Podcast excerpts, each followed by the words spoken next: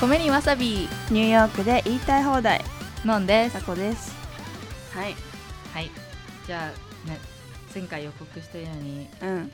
今回は、えーと選挙のね回収選挙をの回収をしましょうか。しましょ幸い幸い？幸い？いまね終わっ開一応一回はね開票終わって一般投票のね。一応ねあのバイデンさんが勝ってるっていうことにはねでもまだ確定何も確定してないっていう状況まだだから、ダダはこねられてるっていうね。すごいよね。まさかね。もうさえー先週だっけ？11月3日？見てた。見てたでしょ。私も見てたよ、見ないって決めてたのね。見ないって決めてたのにね。見ずにいられない。見ずにいられないね。なんか結構ね私も仕事中とかも含めて数時間に1回こうどうなったかなっていうのを見に行ってこう何か答えるごとに結構チェックしてるなんか昔受験生でん大学違う高校受験の時とかに見ちゃいけないのにあの付き合ってる子からのメール来てないかとかをチェックしてたことを不意に思い出した。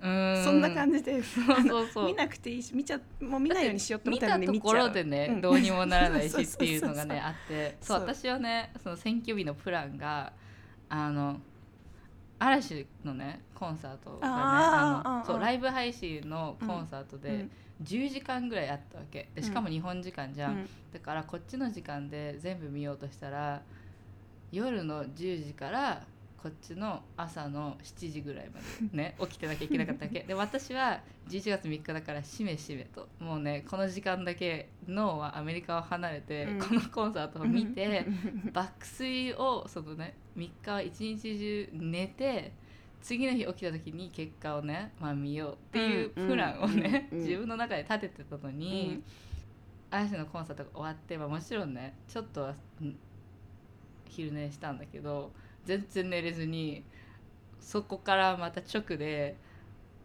CNN のニュースつけちゃって、うん。ただの寝不足の人に確かに。そうもうねあーやっぱりなんか考えないって決めてもね無理なんだなって思って、だって本当に全部でね一喜一憂してたし。でその開票が続いてた5日間ぐらいうん。なんか時間時空が曲がったかなんかな感じでもう5日間ぐらい11月3日のままだったような気がする。でもさ5日でとりあえずっていうのはまあ予想よりは早くなかった早かったもうちょっとこじれるかなっていう。でもトランプが異議申し立てして開票1回ねストップしたりもした上でうん。5日間の、っていうかさだって3日の晩にトランプが1回勝利宣言をねまさかのねうするっていうのがいやでさあの時さ正直さそのトランプが勝利宣言した時ってさ残ってたさウィスコンミシガンジョージアネバダペンシルバニア。あペンシルバニアとかでさやっぱ選挙人が多いジョージアペンシルバニアミシガンとかでさ一応赤薄い赤でさ、まあ、ちょっとリードしてたでまからさ。歴史的に赤うん。がそうそうそうそうそう。赤であることが多い州だったから。だから割と私これでその時どっちあのバイデンもさあのなんかスピーチ出した時正直この残りの今リードしてる感じまだその開開封のパーセンテージは低いからさリポーティング終わってるやつがあもしでもこの青いバイデンがリードしてる青い色を全部足したとて270いかないから。ほんとギリギリで あやばいなそうこれもしかするとこのまま本当に歴史通りいつも通り行ってしかもこのままのリード行ったらあトランプが勝つんだなってその勝利宣言の時は思ったからなんかきっとトランプも勝利できると思ってたうん本当んじゃない、にあの24時間48時間ぐらいすっごいみんなよどんでるみたいな気がドヨーンとしてて、ね。私の大学学の時の友達とか結構ペンシルバニア州出身の子たちが多くて、グループチャットとかで話してた時 It's a hard day to be from PA ってなんかみんな言ってちょっとペンシルバニアのものとしてはね。みんななんかペンシルバニア出身としては今日は辛いねっていうね話をしててでもペンシルバニアはこう今年すっごい郵便投票が多かったから、う薄薄い赤だった時もまだ希望を持ってる人多かった。ね。のぞみはそのねうん、郵便にかかってたんだけどそれはそしたらねそれは無無効だみたいなそう。でも本当はねそれこそ合法なね投票の仕方だったわけで,、うん。でしかもトランプが巻いた種なわけ。だってまずコロナのせいであの直に投票うん。行ける人が少なくなるわけじゃうんんうんうんうんだから今年は郵便投票がもう増えるってうんみんな分かってたこと、あまあ状況踏まえたらね。そう。でそそれでもうね5月とかにトランプはうん。もう郵便のシステム自体が崩壊するようにこう仕組み始めてて。あそうなの？そうそうそう。うん。あの郵便局長あかな。そうだ。なんかあれ出してあのなんか通達？なんかしかなんかなんだっけ？それはなんかニュースで見たわ。そう。うん。その郵便局長とトランプが、まあ、仲良しっていうかトランプが選んだ人が今郵便局長なんだろうけどのせいでこう USPS あの国ん？国の郵便がすごいディレイされるようにこう仕組まれててそれでもみんな頑張って郵便投票をねどうにかうん。送り込んだりあともう一つ、あのねニューヨークで起きてたのがこう郵便投票するために登録するじゃん。で自分の票が家に届くじゃんニューヨーク中でみんな違う人の票が届いたの。だからもう一回やり直さなきゃいけなくなったりとかそういういろいろねなんか絶対裏がありそううなん。手こずり方をさせながらえっとなんかなんかのルールで、えっと、郵便投票で届いた票は11月3日まで開票してはいけないっていうルールも設立したわけ。その間に。うんうんうん本当は郵便投票はこの日までにうんうんうん送らなきゃいけないっていうのがあるからもう早めに届いてる人とかいるわけ。でしかもそのね郵便局のいろいろあったからみんなもすごい気をつけてもう10月頭ぐらいに送ってる人とかもいっぱいいるうんうんうんうん。いたんだけどでもルールが11月3日まで開票しちゃいけないっていうルールだったからそれはね時間かかる。うん。うんそりゃあ時間かかるよ。うん。まあだって普通に考えてさ3日にさ全部さ なんなんで開けちゃいけないことにしたんだろうって感じだよね。そう。でもそしたらほら急にねデモクラッツの票が増えて怪しいとか言えるじゃん。そうそうそうたいな感じだったもんねツイートがね。そう。みんなねなんかどこからともなくバイデンバイデンの票がね現れてきてるとかね、いやどこからともなくじゃないんですよみたいな。うんもう何ヶ月も前からみんな準備してるんですよみたいな。ってのはあったね。うんうんうんうん。でもミシガンと、うんワイオミングだっけ、うんがさ、うん。青になった瞬間、うんうんうんうん。見てた？見てない。私起きたら あれ？あ違う。朝あ早朝にあれ？ミシガン青にな勝ったんだって思った。バイデンが勝ったんだっていうのでね起きてびっくりした。そうその時まだね本当に0.3%かなんかだったあわけそれだから全然あれだったんだけどでもまあその州が今までね、うん赤寄りだっていうのはみんな知ってたからさこそうね。そうなのうよ青になった時に、うんえーみたいな。そうだね。そうだろうね。だって私うん朝起きてびっくりしたもん。あれみたいな。あれね。うん。びっくり、うん。ね。そう。だからでもそれ自体例えばミシガンとかでもあのデトロイトとかさ、うんうんうんうん。すごいブラックな街も多いのに、今まであの、まあ、今回の選挙だけじゃなくて今まで歴史的に選挙が白人に対して有利うんうん白人のために有利に働くように法律とかずっと改正されてきてるわけ。うん。だからずっとその voter suppression って言って、うんいろんな手法を使って投票をしにくくさしたりそうだね。なんか白人に有利ってなるのかな？なんか低所得者の人とかやっぱ身分証とかなんかいろいろそのそうそう投票必要なものとか、を持てないだから持たざるものしか、あ持てない持ってそういうものを持っていない人は投票ができないみたいな感じだったんそうとだよね。かあの住所がないとそうそうそうそうそう投票できないねとか時間がかかるじゃん投票するのに。だから仕事休めない人は投票できないそこはねやしっぱ思ったよ。なんか結うん局だって休めない人、そうエッセンシャルワーカーとかさ、えば交通機関もそうだしさ、そ休めないからねあんな投票に並んで、う、うんうん。うであとそのジェリーマンダリングって言って、そのうん。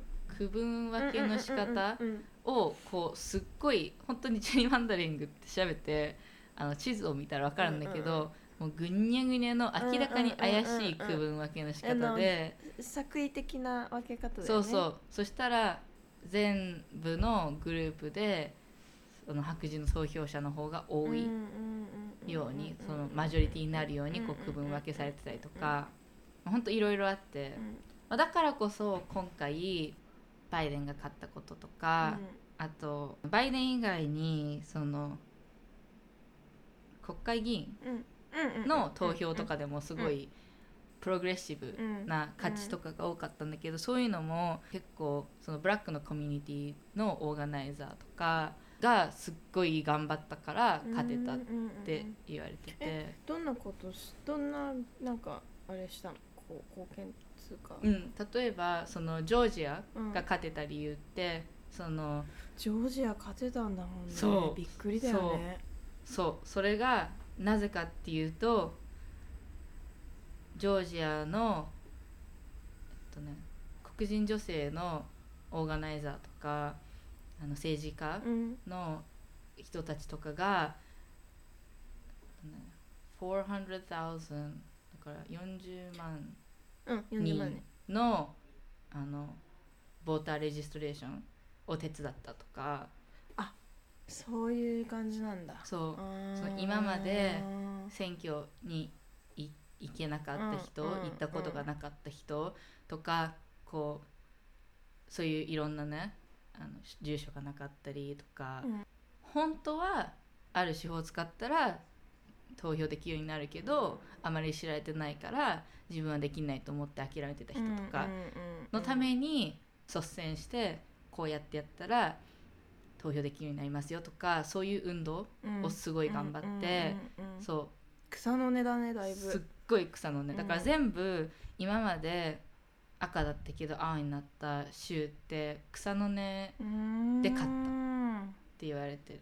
そうそういうふうにそのボーターレジストレーションをを頑張ったりその本当にどうやったら今まで票がカウントされてなかったうん人たちの票がカウントされるようになったりとか。なんかそれはあれだね。ソーシャルメディアの話とか結構取り上げるけどそのオフラインで実際に本当にじ実直な地道な活動がそれだけ行われてた。んだうんうん。うんね。そう。だからえっとねステイシー・エイブラムスっていう女性がうん。今、そのジョージアを青く変えたっていうことで話題になってるんだけど、うん。彼女はあのね前回のジョージアのうん。州知事うん。の選挙かな、にで出馬しててうん。負けたのね、でもそれでも諦めずにトランプが勝たないようにまあ州知事になれるレベルのね力はあったわけだから彼女とあと他のとヘレン・バトラーゼイフォデブラ・スコットとタミカ・アキンズっていうジョージアの黒人女性の政治家の人たちが草の根運動でへえ青くしたそうだったんだ、うん。でもギリギリまでああの結構うん後半巻き返しだったよね。まあずっと僅差だったけど、うん、あともう一つがあのねジョージアでもう一つ言われてたのが大々的に知られてないルールで、うん。郵便投票をするときに、うん。なんかどっかにね自分だっていう証明をするサインを封筒かなんかにしなきゃいけないんだけど、うん。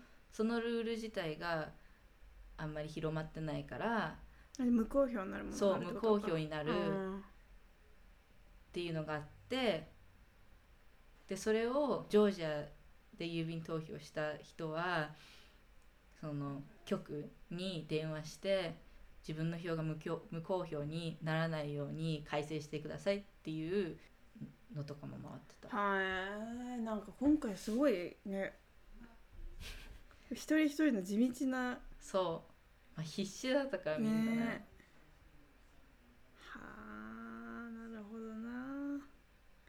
それでジョージア勝ってまあリカウントになってて。そリカウントかって感じじゃない、う、うんうんうん。マジで。だって多分ね みんなまさかジョージアをねなくすとは思ってうん、ないや絶対取れると。共和党は絶対取れる、うん。トランプは絶対自分が勝てるって思ってただろうしね。16人もいるしねう。ん。選挙にだからねリカウントしなさいって言われて。それでもねうん。今回のリカウントではバイデうんンの方がまだ上だったってなったけど、いやーでもみんなびっくりだよね。だってアリゾナもさ、うん。本当に私の友達でアリゾナ出身の子が、うんうん。アリゾナ州が青になれる日を自分 が生きてる間に見れるって思ったことなかっただからそうなんかさのんちゃんがさ前のあの選挙の前にさせちなみにのんちゃんが小学校からさこっち来てきて来てきてってなんだよ。こっち来てあの生活してきて見てきた話のの中でさそのどうせ自分が投票したとてやっぱ州の伝統的にさ、絶対どうせこっちになるんでしょうがあるからあのなんだろう政治に対して参加意欲がなくなったりもするみたいな話したじゃん。それをね、あのね選挙今回私前回とか別にそんなリアルタイムで見てなくてでこれかと思った。こういう、うんやっぱねどんなに自分の一票がこうも州の伝統でひっくり返るのかとかっていうのがねあるもんね。でもそうだからそうアリゾナとかもまさかだよね。うん。そうまさか。だってその友達とかもうその日アリゾナ州の自分の周りにいた子たちとかのまあ政治的考えとか知ってるわけじゃん、うんずっとうんそこで育ってきてるから、うんだからその子たちのプロトランプとかのあの SNS への投稿とか見たくないから、私私はこの3日間はね SNS 見ないって言ってたりとか。するぐらい、うん。もう彼女の中でもアリゾナは赤なわけ。うんうんうんえさそれってさ同年代彼女とやっぱさ同年代でさ過ごしてきててさそこまでそのなんだろう意識にさ乖離が出るのって何なんなんなん親親とか周りの大人ってこと？うんでも彼女は自分の親が前トランプに入れてるの知ってるし、うん。今回入れないようにすごい喧嘩してたとか言ってたから。あーじゃあやっぱ普通に普通にっていうのも変だな。やっぱあのさのんちゃんの話聞いててその小学校の時にさうん。クラスでディベートをする。で周りの大人5人に話を聞くっていうことが例えばアメリカで普通に教育として普通に一般的にどこでも行われてることだとしたらやっぱさ最初に触れる大人の考えってさうん。強いじゃん、子供にとって。うんっていうので普通になんかこう周りのその4年に一度の選挙を見てきて周りの大人たちがやっぱり共和党に入れる。でそこには彼らなりに共和党がいいと思ってる理由があってとかあるとさやっぱ自力でこう考え始めないとさ果たして自分はどっちをサポートしたいのかっていうことを考えないとなんか難しそうだなとは思う。なんか普通にだって周りにさ共和党支持者が多いってなったらその話をたくさんくわけじゃない。だからね。そう。うん。その子がねいつどうやってあの 目覚めたのかは知らないけどでもなんか知ってる上ではずっと自分がアリゾナ出身だっていうことにすごい違和感を抱いてたみたいで。へで彼女もお姉さんも2人ともレズビアンなのね、だからそれでもあ多分ねずっとここじゃない感は強かったんだと思う、だからその子がその子が私に自分がアリゾナ出身だって教えてくれた時そっちの方がカミングアウトだったみたいなテンションだったもん。あーあーそうなんだ。実はねみたいな。実私はアリゾナ出身なのみたいな。そう。へー。でもさ今回そうやって考えるとさアリゾナに入れだからどこでそんな増えたんだろうと思うよねでも思っうすうすこう思っててみたいな感じなのかな、うん。でそれで選挙できる人の人数が増えてやっぱ世代が変わってそうそうそう、ね上がってって。で多分アリゾナでも同様、今まで投票の仕方が分からなかったり、うんうんうん。普通のこういう人は投票できますみたいなの枠にはまってなくてそうじゃなかったらどうやって投票したらいいかとか知らなかったりしてる人たちが投票できるできるようになったっていうかその人たちが投票をどうすればできるかっていう草の根運動があったっていうのもねあると思う。やっぱり SNS の力ってそこにもあるなって思う。確か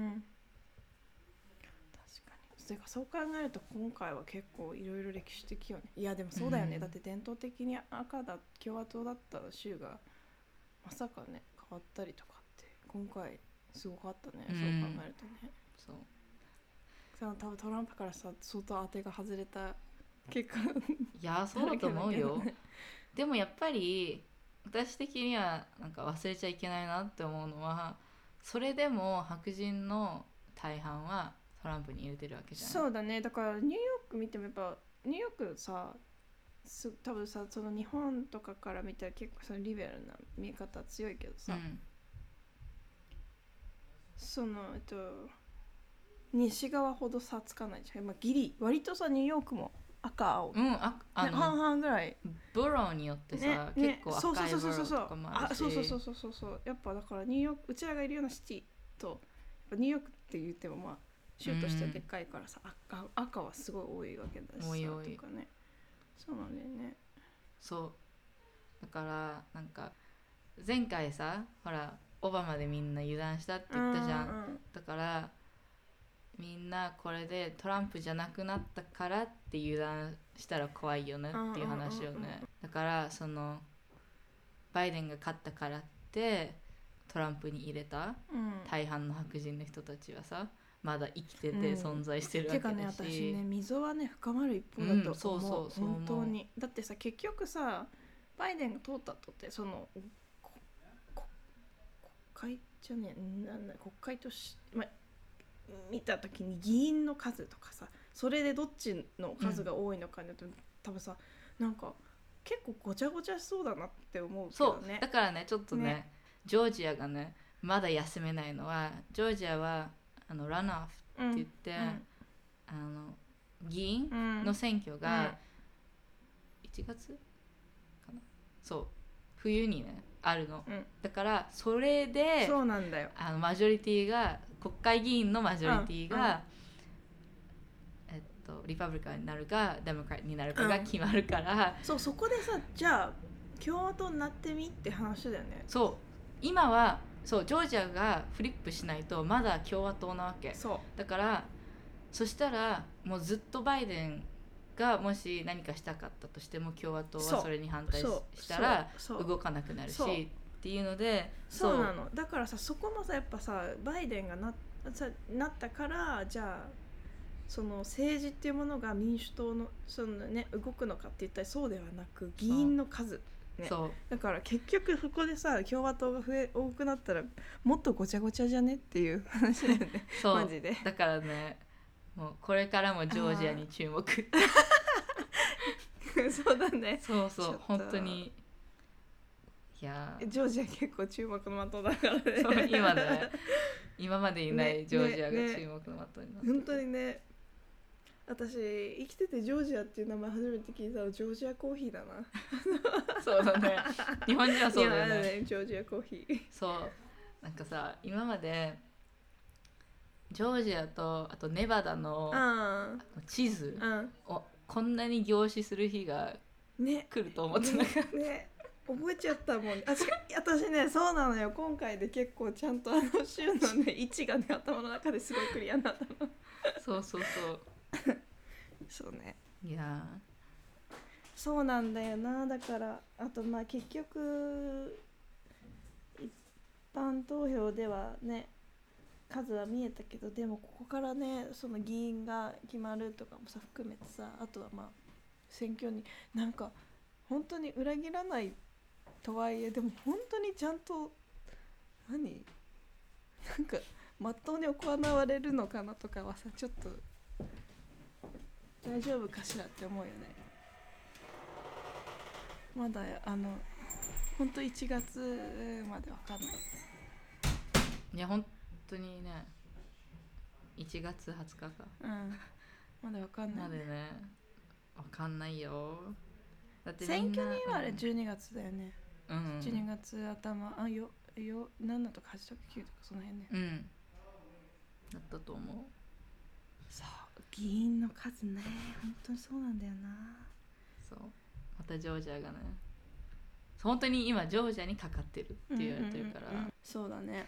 あとはなんかその分断みたいなところでさなんかさ私さでも改めてなんかこう一回フラットに整理し整理してみたいなと思ったのがさトランプなんかね日本のメディアとか結構見ててもまあこっちのメディアでもまあ割とそうなんだけどトランプ支持者が結構一色に見えるのね。なんかこういう白人層のこうこうこういう人でで日本での描かれ方ってトランプの支持者これちょっと頭おかしいみたいなな、まあ、すごい極端に言うとなんかこううんなんだけどトランプ支持者の中にもこう結構なそのすごい合理的判断みたいなのを持ってトランプに入れてる人もいるしあと例えばコロナに対する対策の仕方とか多分今後すごい大きいと思うんだけど、まあ、トランプってなんか謎にさなんかこう攻めオフェンスオフェンスオフェンスでワクチン開発に投資しながらビジネスは動かす。でもそのビジネス動かしたい人たちが自分の支持者に多いからっていうのもあるけどそういうやり方を取るとか。あとやっぱ私が結構あこういう人たちもいるんだなと思ったのが例えばオバマの政権の時に例えばまあ白人のその、まあ、中中部あたりのその自分たちのドメスティックのそのビジネスを回してる中小企業つうかまあちっちゃいうん。あの自営業の人たちってオバマ政権になった時にそのちょっとねあのきちんとあの詳しく調べてないんだけど自営業をやるにあたってその部品みたいなのとかを、うん。まあ、アウトあの外からこう取ってきたものを使わなきゃいけないみたいな規制ができた時にその人たちにとってはそビジネスがめちゃくちゃやりづらくなったうんだって。で結局でトランプになった時にその規制が全て撤廃されてまあそれそうだよね。トランプはさやっぱそこの白人層に対して有利な条例をたくさん取る、そう。だけどその人たちにとってはそれがすごく良くてじゃなもしこのままオバマ政権のような規制の下でビジネスをするってなったらビジネス自体が危うかったからやっぱりトランプを支持したいみたいな本当に合理的な判断をしてる人たちを中にはいるでも片や一方で見た時にじゃあ例えばすごい顕著な LGBTQ みたいなものを見た時にさトランプ政権の時にいろんなものが撤廃されちゃったじゃん、うん。条例が。だからなんかそういうのとかもきちんとなんかなんだろう。私は一回なんかこう整理してでで経済面みたいなところ見たらあの人政治家ではないけど実業家として、うん。その経済はよ本当に少しだけよく自分が公表したものまでは至ってないけどよくしてる。オバマの時より GDP も上がっている。雇用創出もしているとか見ると多分一部の本当に合理的な判断に基づいたら一理ある。でもあの人は政治家としては本当にハテナなんだけどなんか一回ちょっと整理してみてみたいなってその上でフラットにいろんなもの見たいなともなんか思って、っていうのもやっぱ今回の政治とか特に特にトランプでまた言われてるのがそのメディアの使い方がおかしいじゃないあの人。フェイクニュースバンバン格差もするしとかなんかやばいこともしてるしでもなんかねこう日本日本の中に結構トランプ支持者の人もすごい多いと思うんだけどやっぱリベラルなメディアで見ると多分トランプイコール悪。まああの人悪人だと思うけど。うん。なんかねもうちょっと中身をつぶさで見ていややっぱこれじゃあこの先のアメリカと世界にトランプは違うよなっていうのをねちょっとね整理したいなって思った。うん。これは私の宿題、うん。うんそうちょっとねいろいろ思ってしまったっていうのがそう。うん。でも一つ思うのは、うん。そのトランプが、まあ、そうやってこう経済的にうん。いろいろまあ少しでもマシにしたかもしれないけど、そのためにした犠牲。うんうん。うんうんその環境破壊であったりそうなのそうなのそうなの。あの他に存在するコミュニティを潰したとそうかそう。そういうのとかがこうひどすぎてプラマイがマイナスうんなのがこう全体的に見たらそうなわけ、そだからそのそれをいやもちろんあのそれしか自分の世界じゃない人そのその部品うそうだかがらそういう人たちにとってはね世界のことよりも多分自分たちの3年後とか5年後っていうすごいすすごい短いスパンで物事を見てすごく現実的に多分考えてるんだと思うのね。そう。でもあのねこの間誰かそうなのよ。だから、うん。政治家ではないのよ。だって政治家ってじゃあ結局さトランプがやってることって本当アメリカファーストで多分自分のそうでしかもアメリカの白人のそうそうそうそうそう。なのよ。あの中から上そう。そうそうそうそうそう。そうなの。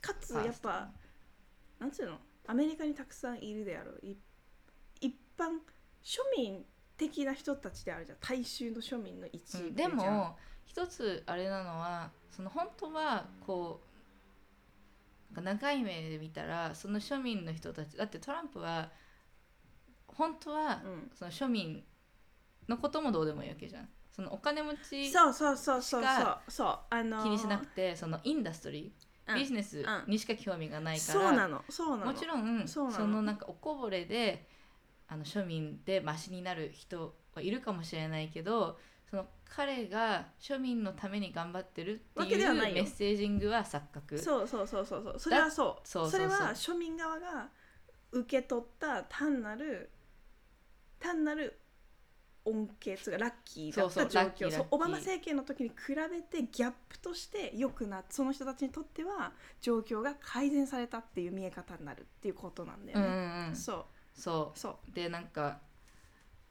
あのそうなの。トランプが気にしてるのは自分のダイレクトにやっぱだから実業家としての見見方とあとやっぱその支持自分の、えっと、自分を支持することになる人たちに向けてののみだからもちろんその一般庶民のために別に頑張ってはないわけだから頑張ってないしそう。だってうん。本当は一般庶民の人たちは実はあのユニバーサルヘルスケアうん。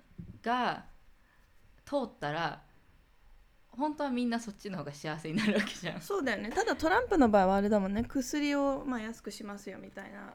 そう、あのーでも彼はそれはそのやっぱりあの薬を安くすることによって人が薬をゲットしやすくなるっていうことじゃなくてあの医薬品会社うん。が設けられるっていう。ところをつなげてるからそうそう。あの全然人のためではないわけ。そう人のためではない。ただ彼が作ったシステムによって楽。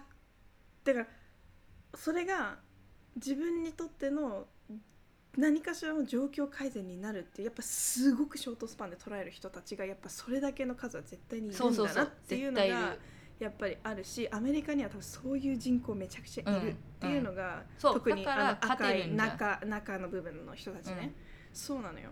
だからその辺とかを多分結構クリアにしたら、もうちょっと多分なんか外から見た時なんか私が結構普通になんかハテナだったのがやっぱ何も多分うちらでさこういう話をするとさなんでトランプがダメなのみたいなダメなダメだと思ってる理由とか考えとかが羅列できるじゃん。でも日本でのメディアとかこうツイソーシャルメディアとかでよく見るのがトランプイコール悪トランプ見ると生理的に受け付けないっていう反射的なトランプに対しての批判なんだけど、そこにはしかるべきこう批判するダメだと思っているっていう理由がさあるじゃん。だからそういうのとかはなんかもうちょっと見えるようにしたいとは思う。なんか私はなんかもうメディアでも働いてるっていうのもあって、なんかいや生理的に受け付けないっていうのは多分違うでしょ。例えばこういう話をした上でそういうものを持ってした上でその結果多分私普通にとかさ例えば見たらさすごく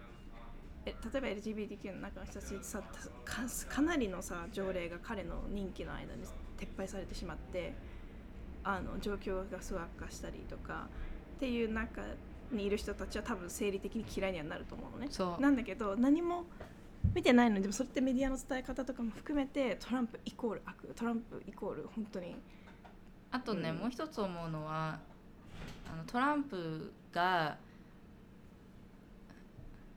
あの蔓延させたレイシズム、人種差別とかの問題とかも、日本でピンとくるレベルじゃないと思うわけ、そうなのそうなんだよな。あのそう。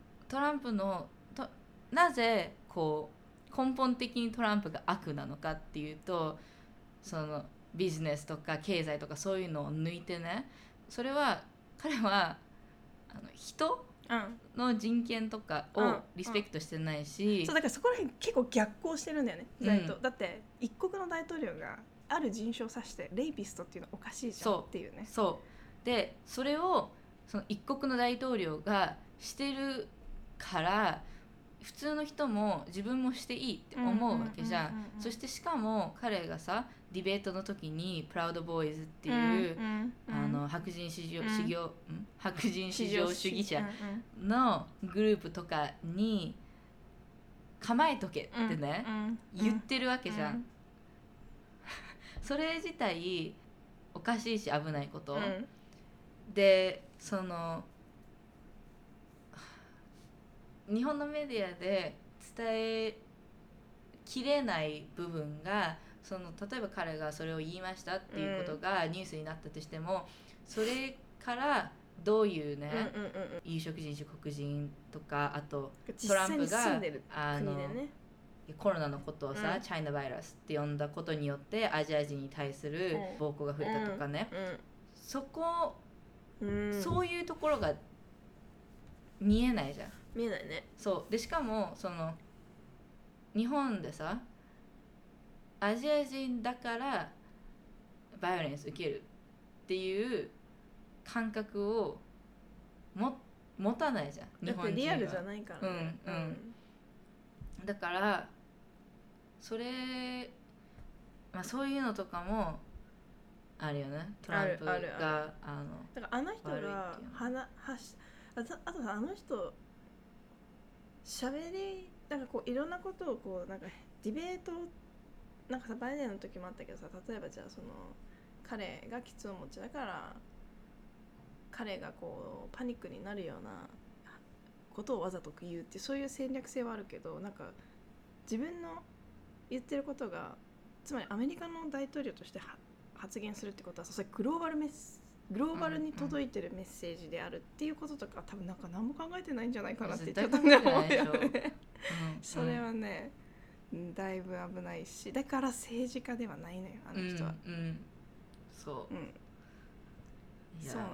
実事業家やっとけばよかったんだよっていうところだしあとやっぱなんかすあのー 彼の納めてる税金が少なすぎる件に関してのあの言い訳というか彼はさなんか自分は実あのそのビジネスマンだからビジネスマンだったらそのいかにその自分たちのそのタックスをマネージするかっていうのが仕事だみたいなこと言ったじゃん。いやいやだからだってうちより払ってる額少ないですよみたいなそうだからささそれあのあなたでももう大統領じゃん。あのバックグラウンドはビジネスマンだとしてもみたいなさ。今は大統領だからそうそうそう。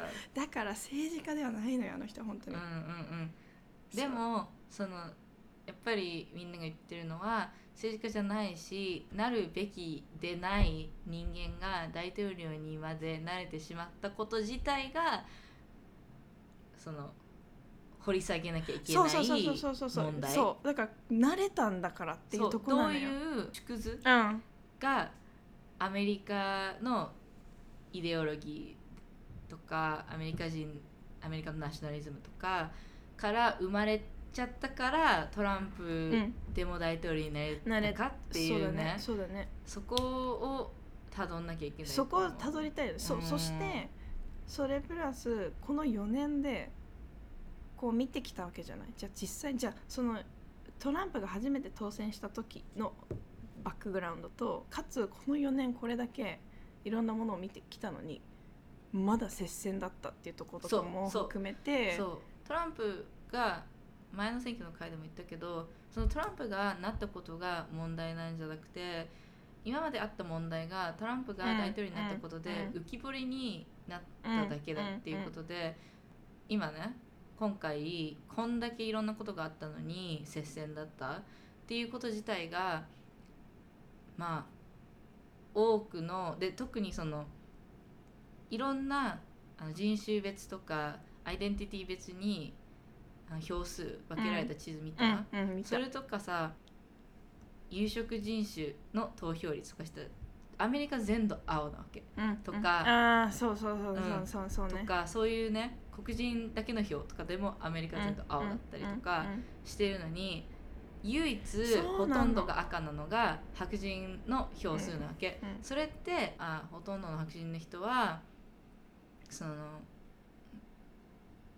自分を、うん。その白人有利の世界を選ぶんだうんっていううんのが見えた、そのやっぱりみんなが良くなる世界。というよりはやっぱり自分たちじゃなくて自分のたちがそうだね。白人であることに対してプライドを持ち続ける世界みたいなのを選ぶ人がほとんどなんだなっていうのにいうのが出てて。うん。いいろんな人が言ってたのがうんその「Oh now we're just back to regular racism」あーうんうんうんうん今トランプの時はエクストリーム・レイシズムが大丈夫だったけど今は、まあ、普通のうんレイシズムに戻るんだねっていうねなんかさアイデンティティ別系年代別とかまで出てたりしうんうない、ん。なんか。年代別あと education 別とか。あそうだね。なんかさ白人の中でもやっぱその白人至上主義でははサポートしない人たち。まあ世代によってだ多分の私たちの世代だったりさらにもうちょっと下の世代ってもうちょっと、まあ、ベターではなにはなってきてるじゃない、うん。そういう考えに対して。だからうん。うん。うん、でもなんか逆にだって若い世代なんか 20s かなん。か、でも白人だけトランプの方がマジョリティあそうだね。そうだね。そうだね。でそれでも思ったのが、まあ、SNS うん。で、うん。もちろんさっき言ってたようにその投票率上げたりうん。あの草のね、うん。運動に使われてるいいような SNS の使い方もあるけどあとはその SNS 上で悪いようにラディカライズされうんやすい場もあるわけ、まあ、だからそのインセルとかもさ、うん。存在するわけだしでそういうところからそのそのトランプとかあとホワイトスプラマシーの危険なところって例えばその高学歴であってトランプのをトランプの投票者のイメージじゃないうん。人うん。が例えばそれでも何らかの理由で自分が好きになれないとか、あの自信が持てないとか、うん。まああとモテないとうんかっていう心の病を抱えた時に、うん。ネット上にあの君の問題は全部あのフェミニストとブラック・ライズ・マターの運動のせいなんだよっていうコミュニティがいっぱいあるわけ。そのそういうなんかそ弱さうん。を弱さにつけ込んでうん。啓蒙するみたいな。あ違う方向に啓蒙していくみたいな。そう、うん。そのどんどんホワイトスプレマシスにうん。うん。こう育てていく、そうだね他人種のせいだよみそうたいな話だそうそうっていうオンラインのコミュニティもうん。こう同様に増えてるわけ、うん。しかもさ同じレートでそういうので見てさソーシャルメディアを使ったりするとさやっぱさ10代とか若い子たちって影響すごい受けやすいじゃん、うん。どっちにも。う、ん。うん、とかもやっぱだから SNS 上でこうアカウントを作ってさすごいじゃあラディカライズするのかとかそう例えば今のんちゃんが言ったようなところに啓蒙していくのかとかもやっぱあのインスソーシャルメディア特にインスタ若い世代がそれを真実だと思い込んでフォローしてしかもパ正義感から拡散していくっていうその速さみたいなのとかがデータに載ってるとやっぱ10代ってめちゃくちゃ速いんだって。感覚から行動まで拡散していくみたいな。だからその辺とかもさやっぱソーシャルメディアはいやまあやっぱもう上等句だけどだいぶもろ派だよね。うん。そう。だから私たちは10代とかうん。20代うん。の若い世代はもっと人種差別とか LGBTQ プラスの問題とかについてうん。敏感であったり、うん。えっと、こう知識持ってたり、うん。っていう風になってるって信じたいけどその、まあ一方でね。一方で、うんそうそう逆方あ向に向かってる人もいっぱいいるから、まあ、逆方向に向けたい人たちがいるからね。そうそうそう向けたい人たちがいて、向けまあある意味こう例えばフェミニズムとか LGBTQ+ プラスの人たちとかあとあのブラック・インディジナスとか他の人たちと有色人種の人たちがどんどん力を持っていくとさ、うん。そっちに向けたい人たちにとってもこう燃料になるわけじゃん、うん。だから同じ敵はあの同じ敵を持つ人何友みたいななんかそうのそうそう。っうん。ていうのはねあると思う、そしてライター作家のうん人で、ソニア・レネイ・テイラーっていう人がいるんだけど、うん。その人が IGTV で言ってた話が白人っていうかアメリカっうんうん。ていう国自体が白人思想の、まあ、プロジェクトだったわけじゃん。だって、もともとヨーロッパイギリスとかにいた、そこでこう自分は違うと思ってた白人の人たちがやってきて。やってきてもともとうん。いた原住民の人たちを殺しまくってこの国を作り上げたわけじゃん、うん。だからもうそのなんか根本にあるイデオロジうん。ー自体がおなんか捨てないとアメリカはマシにならないって話をしてて。建国の歴史のベースそこだからなってとなんだよね。でだからそのなん捨てかられんのって感そう捨てられるのって。そうその人は 捨てられるのって聞いてるわけ、うん。その白人の人はアメリカで生まれてアメリカ人であるペイトリオティズム、うん。ナショナリズムを植え付けられた白人の人はもう自分の存在価値すらも白人であることに、うん。あのつながってる人がすごい多いわけ、うんうんそれがあ意識してようがしてまいが。だからそのどう何を何を言われてもどう世界が変わっても白人であることを有利にうん。うん持っておきたいとうんか、うん。あのもう極端なあと話多分はひっくり返ったら怖いんだろうなとそういうのが白人たちだからねそう、その極端な話、もう全員全滅して自分もし その国としてねうんうんうんうん。心中する,、うん。する方がそしする方が白人というパワーを持ったまま死ねるからその力をこうなくすよりマシだっていうね考えが無意識の中にでもなきにしもあらずの人がすごい多いからそう。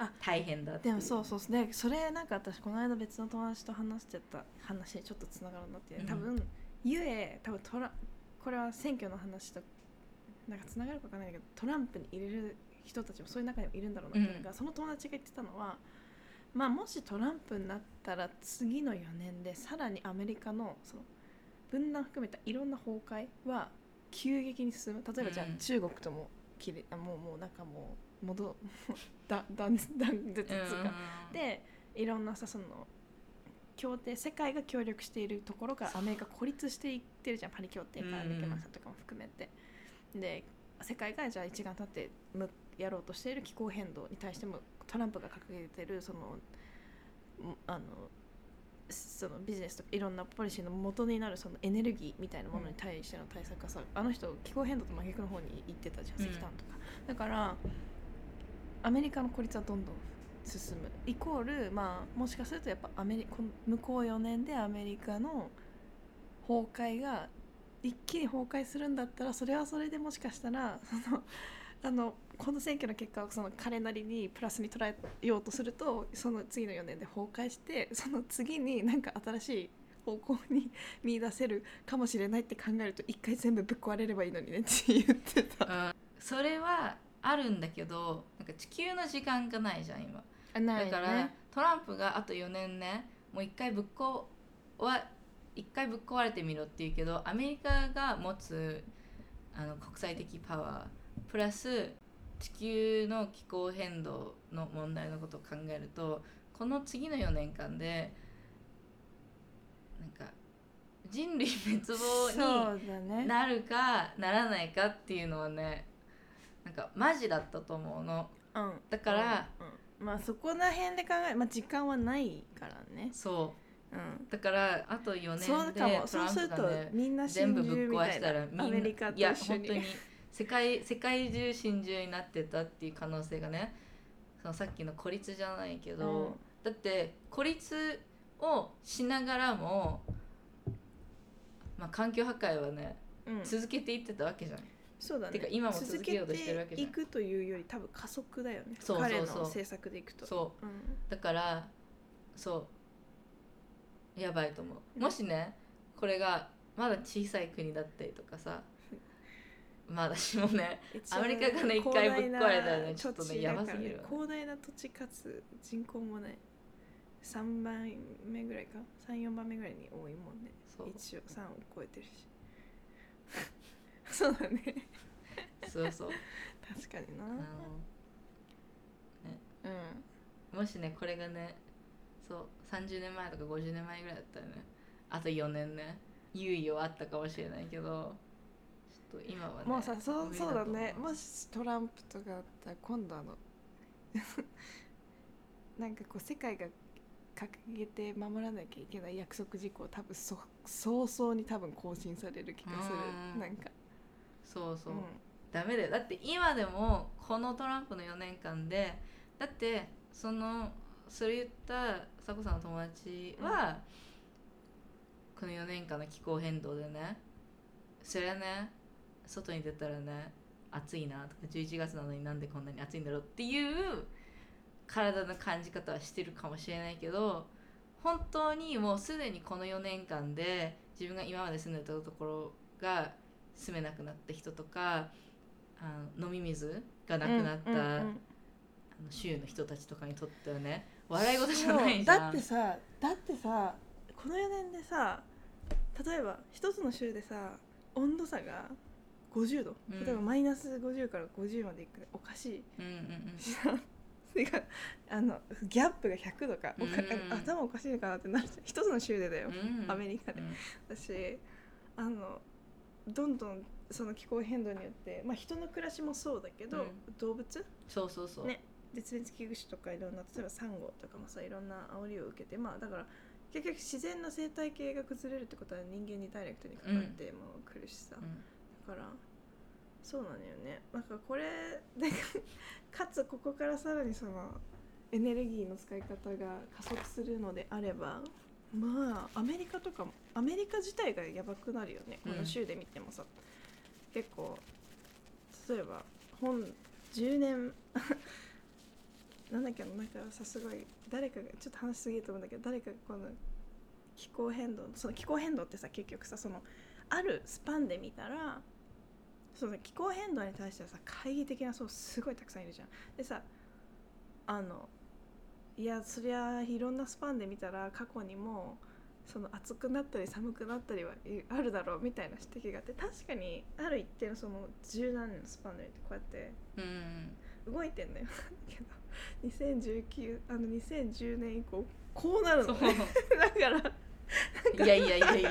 もうねあのすごいロケットすんの。だからそういうのとかがなんかもうちょっとあとやっぱデータの見づらさとかもうちょっとなんかさ一般の人にすっごいよくわかるようにあの分かるといいのになって思うよね、うんうんなんかヒープスで昔取材したマケドニアの25歳の男の子とかは自分の国めちゃくちゃ大気汚染進んでるのにあのい普通にやっぱ住んでる人たち全然わかんないんだって。でもその理由としてはやっぱりなんで例えばさっきのんちゃんが言ってたような身体的感覚？でも別にそれってさしん単純なその今日は暑い寒いなんか曇ってるみたいなのってさ別にシリアスになれないしなんとなくの感覚じゃん。それに対して一般の市民がそれを目で見た時になんかやばいんだっていうのが分かるようなアプリを作ったりとかしててなんかもうちょっとそういうのももっと分かりやすくなればねいいのになっていうところもあるよね。めっちゃ話したんだけど、うんなん。かすぐ見ていやでもそれ思うよ、うん。そのまあさっきの選挙の話じゃないけどさ知らないから投票行かなかったり知らないから投票できなかったり、うん。無効票になったりとかするわけじゃん、うん。だからやっぱりそのまああとトランプの支持者をしてる人たちもさなんでトランプが自分がやってることをやってるかわかんないから自分のためだと思ってるとそうかさそうそうそうそうそうあるじゃん。だからやっぱりそういうふうにその情報うんとかが分かりや分すくら分かりづらいんだよめちゃくちゃ、うん。入り組んでるあとそのやっぱ政府機関が保持しているデータ情報ってい公開されてるんだけど難解すぎて。そう。あのね読めない分かんないからそれをなんかあのもっとめちゃそんなの公開してる意味はないだっては意味はなくはないよ。一応その公開するというスタンスのもと保管されてるから。でもさ見たとこで分かんねえからさ。なんかそういうのをめちゃくちゃ簡易的に誰が見ても分かるみたいな感じにトランスレートしてくれる専門機関とかあればいいのになってマジでもう。うん。読み解けない、まあね。うん。みんながね分かっちゃったら不都合もいっぱいあそうだよそうだよそうだよそうだよ。だから本当に難解のままにしとくのが一うん。番、ね、いいしむしろ公開されてないものの方が多分多いわけだからさ。そうそう。うんだからねいやー選挙ね。でも今回結構 LGBTQ プラスの人たちの議員うん、とあかそうめっちゃ増えたよね。そうそうそそうう。そう初めてのトランスジェンダーの女性の衆議院。そうなの会議員かな。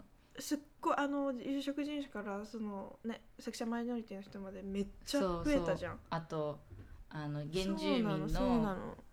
それはすごくいいニュースだよ。人とか。そうなの。だからそういう価値はねそそう。そっちを称賛うしよそうこはすごいねあの前進だよね。うん。前進したよねって思ったよ。そそうなんだよね。私もちょうどなんかこの間ニュース見ててああそうだ。LGBTQ 候補者574人がまずそもそもし出馬してたのね、ううんうんうんすごいよねそう。あそう。そう。デラウェアのセラ・マクラセラ・マクブライドが初めてのトランスジェンダーとしてカミングアウトしてるうん。上院議員、すごいよね。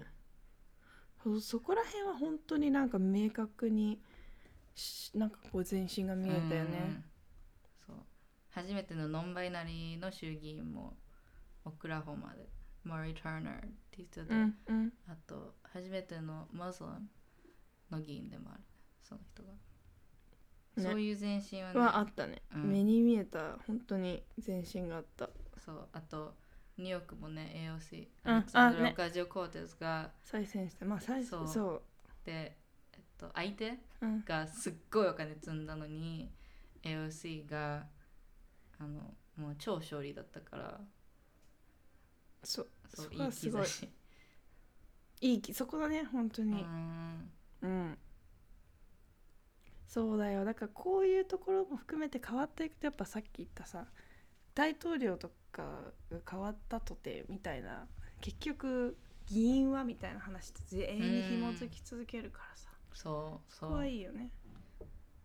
本当に。だってねバイデンはただトランプではないだけでさ そうそうそう普通に今までと同じおじさんのは白人のおじさんだしそうなんだよ。あの別にね彼が今まで超プログレッシブだったっていうねわけでもないし。しそうだよね。あれ副大統領もさ別に LGBTQ フレンドリーな人ではなかったじゃない？うん。ね。だそう。からやっぱ鍵はやっぱ議員たちの力でかいよ。うん、うん、でかいでかい、ねそう。私まあ みんなねすごいバイデンさんがさお年寄りすぎて そうもうね任期終わる頃人気終わる82前に亡くなってしまうんじゃないかっていう、あの心配うん。をしてるってね言われるんだけど私は逆にもうバイデンがそれほらもうなくすものないじゃん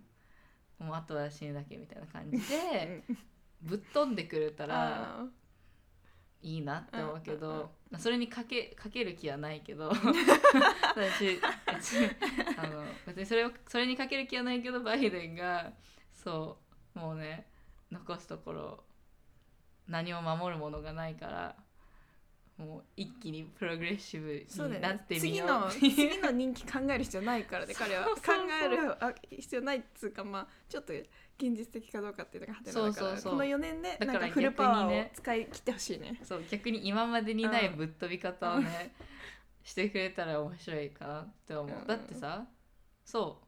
そうそう。次の人気とかこれからの政治家人生とかないもん。ないじゃん。最後だよね 多分ね。そそうそうそう。それはちょっと思う。うそう。だから最後だからっていうところでね。力増やしよってほしいあねのそう。誰も想像をしてないね。なんかラリカルなこととかしてくれたらいいなって。そう。副大統領もゆだいぶ優秀そうだしね。そう。なんかねカマラさんカマラ副大統領のことはねまあなってからしか分かんないのかなってすごい思うのは、まあうん。彼女はすごいねずっとあの LGBTQ の人たちとか特にトランスジェンダーの人たちの敵だって言われて生きてねるわけだってずっとあの自分は黒人でイミグラントだっていうブランドブランドっていうかそれを売りうん。にうん。して副大統領になってるけど、うん。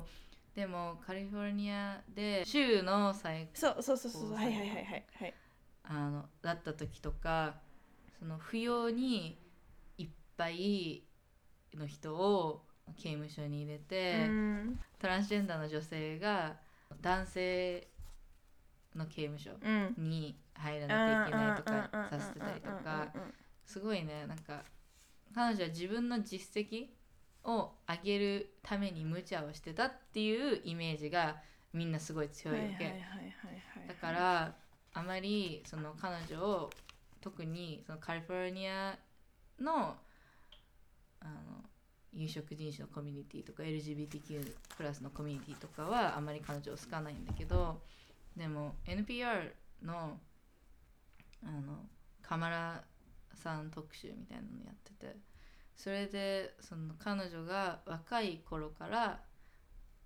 彼女のレポーティングをしてるレポーターの人がそのカマラさんの今までのね実績が読めない。もうずっとすごいアンビシャスで上を狙って生きてきた人だからその今までやってたこともちろんね その自分が力を得たいから、うん。あ人をね刑務所に入れるのとかね、うん。ダメだけど、その彼女が本当にうん。アンチ LGBTQ なのか彼女がいた立場がアンチ LGBTQ であったことが彼女の前進？うん、彼女がこうキャリアアップステッそうプアップ？彼女がステップアップするために有利だったから、その当時アンチ LGBTQ なスタンスを取っていたのかっていうのがあのわわからない人だってうんその人が言ってたわけ。カリフォルニアで district attorney だったって時ってこと？うん、あ general attorneyあ general attorney か。あそうか district は地方検事なのか、だ。うん。ああそうかそうか。毎回のステップアップの時にうんうんうんうん。うん彼女は結構自分の有利なと方にってこと？そうその前やってたことを反してもその時に有利な決断をしてるからうん。そう彼女は本当はどういうね思想の持ち主なのかがその今までの実績では本当は読みにくくてでもちろんそのブラックとサウスアジア人のハーフうん。の女性であることうん。自体がずっと不利な世界で生きてきたわけじゃん。うん。でそしてもちろん前の選挙の会でもヒラリーに対する批評うん。とかが女性だからうん。より酷な批評うん。をされたとかあるわけじゃんやっぱり。で黒人女性とかミックスの女性とかに対する over criticism うん。も多いから今までのやってきたことが計算高さゆえなのか本当にそういう信念の持ち主だからなのかっていうのは彼女が副大統領としてどういう方に転ぶかみたいな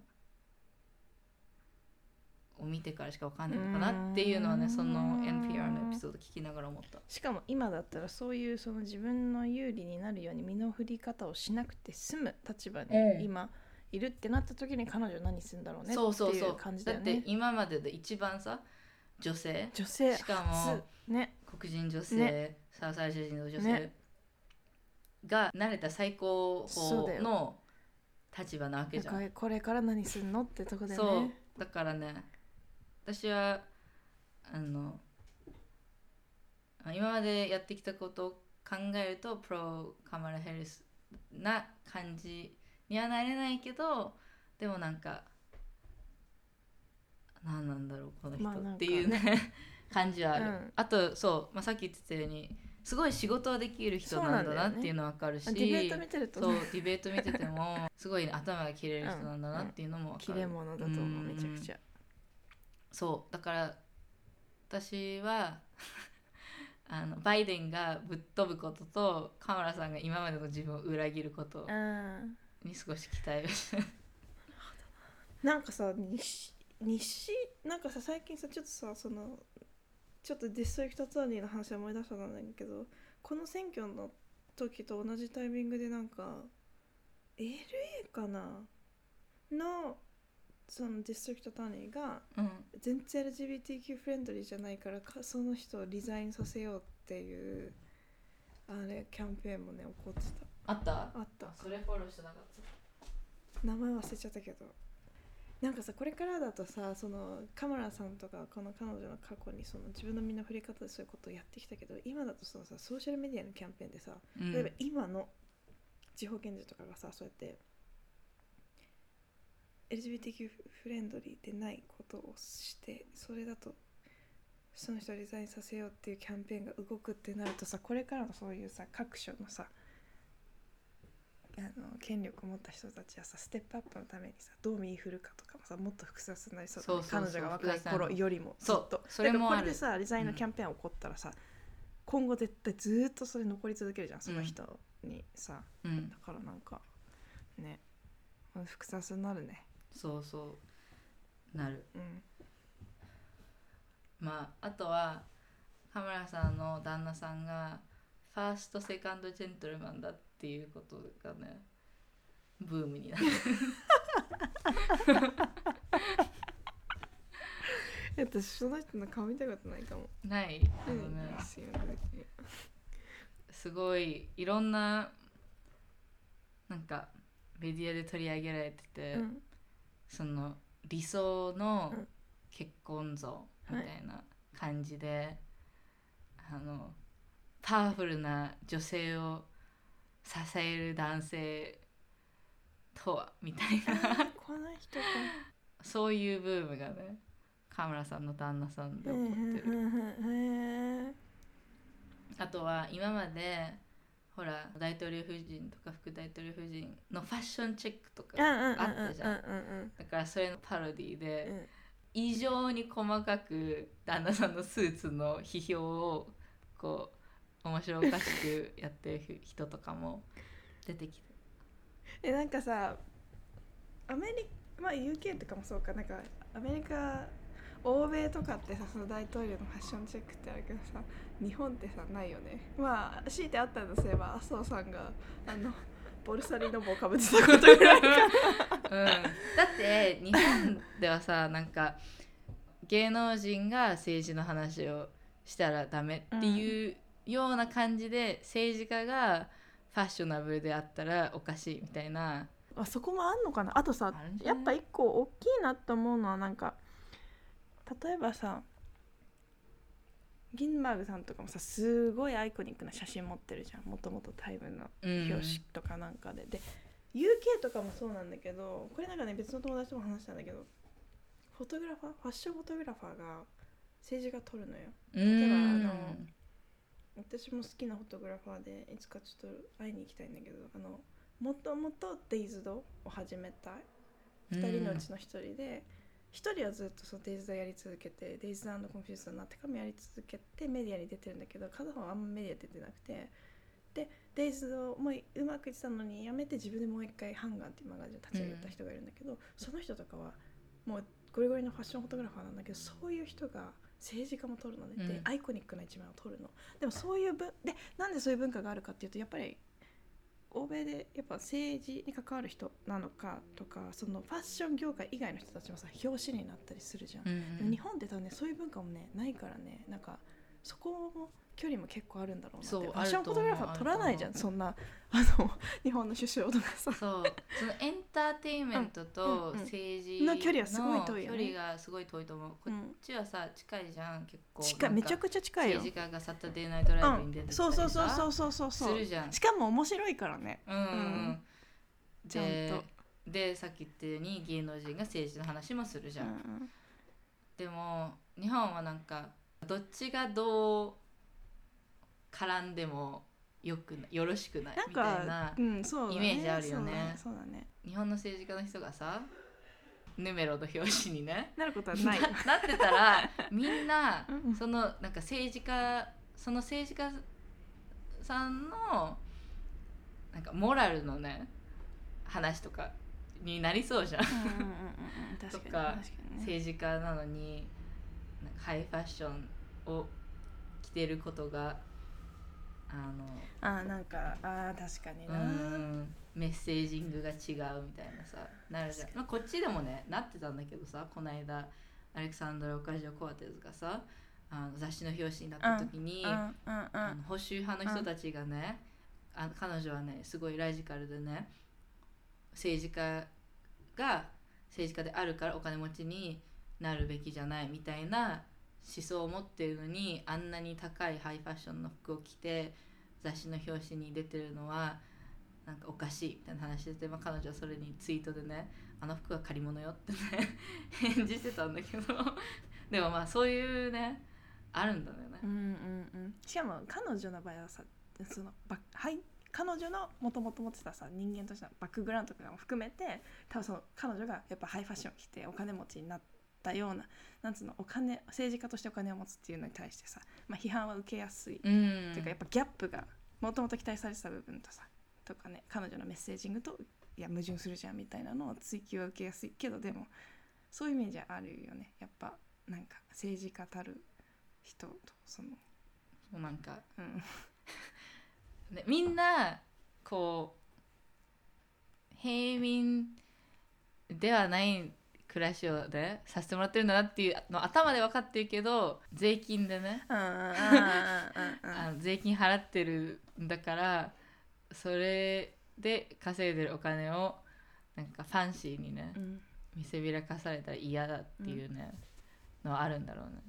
なんかさちょっと話ちょっとあれなんだけどさそうん。の政治家がさそのなんだろう距離を詰めようとしてじゃないわかんないんだけど なんかさ最近さ日本でさうん。菅さんいるじゃん、うんうんあの菅さんが今やろうとしてることなんかよくこうパンケーキ食べたりする写真をツイートに載せてたりするんだって、でそれによってね可愛いって言われてんのよ。私ね、まあ、結構あざといなと思ってんの。なんかそのいやいいよ。本当になんつうの？パンケーキ好きでパンケーキ好きなんだって載せるのいいけどでもそれで今後安倍さんがやって安倍さんも割と可愛い路線にいた人だったスーんだけど。パーマリオねそうそうやってたもんね。でもはいそれで可愛さで失敗がうやむやになると思うなよってうん本当に思ってる、それ。そのキャラ作りによって、なんか失敗もこうそうだよね頑張ったもんねっていうようなものになると思ってんじゃねえぞってすごいね思っ